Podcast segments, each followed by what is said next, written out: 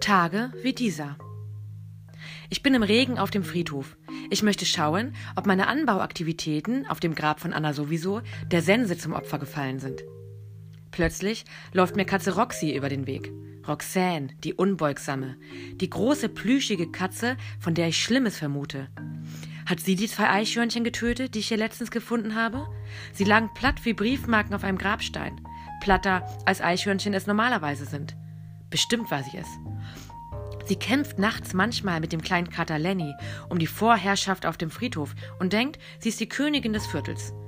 Sie schaut mich grimmig an, wie ein Spitzel. Mein Nachbar oben am Fenster schaut genauso. Was macht die da bloß? denkt er und überlegt sich bestimmt einen Plan, um mich zu denunzieren. Ich laufe zur Verwirrung von Roxy und dem Nachbarn im Zickzack um den Friedhof. Beide starren mich an. Dann kommen die riesigen Bäume. Ich ducke mich und weiß, dass man mich von seinem Fenster nun nicht mehr sieht. Roxanne trottet hinter mir her. Geh weg, zische ich. Wer sich auf Eichhörnchen setzt, um sie platt zu drücken, setzt sich auch auf Blumen, um sie zu pressen. Sie schaut noch grimmiger. Das darf man hier aber nicht. Das sind ja keine Kissen. Kein Vogel piept.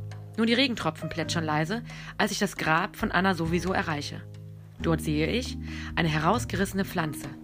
Gelbes Kraut, das morgens noch auf dem Grab gewachsen ist. Unkraut. Der Gärtner hat es entfernt. Aber nur diese eine Pflanze. Der Rest steht noch und grinst mich an.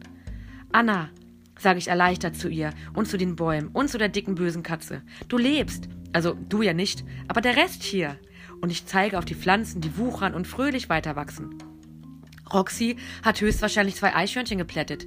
Denunziere ich sie und komme mir vor wie der Nachbar.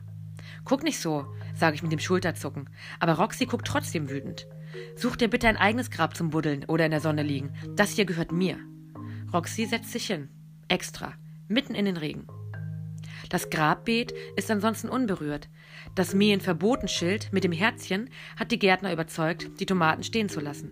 Vielleicht sollte ich auch ein Schild für meinen Nachbarn machen. Spionieren verboten oder Blick aus dem Fenster nur mit Augen, Mund, Nasenschutz. Roxanne blinzelt. Los, du hast alles gesehen, verpetz mich ruhig, will ich gerade sagen, als ein Eichhörnchen über den Weg hoppelt. Roxy springt auf und verschwindet hinter den Bäumen. Ich bin erleichtert, wirklich erleichtert. In meinem Kopf fängt es an zu blühen.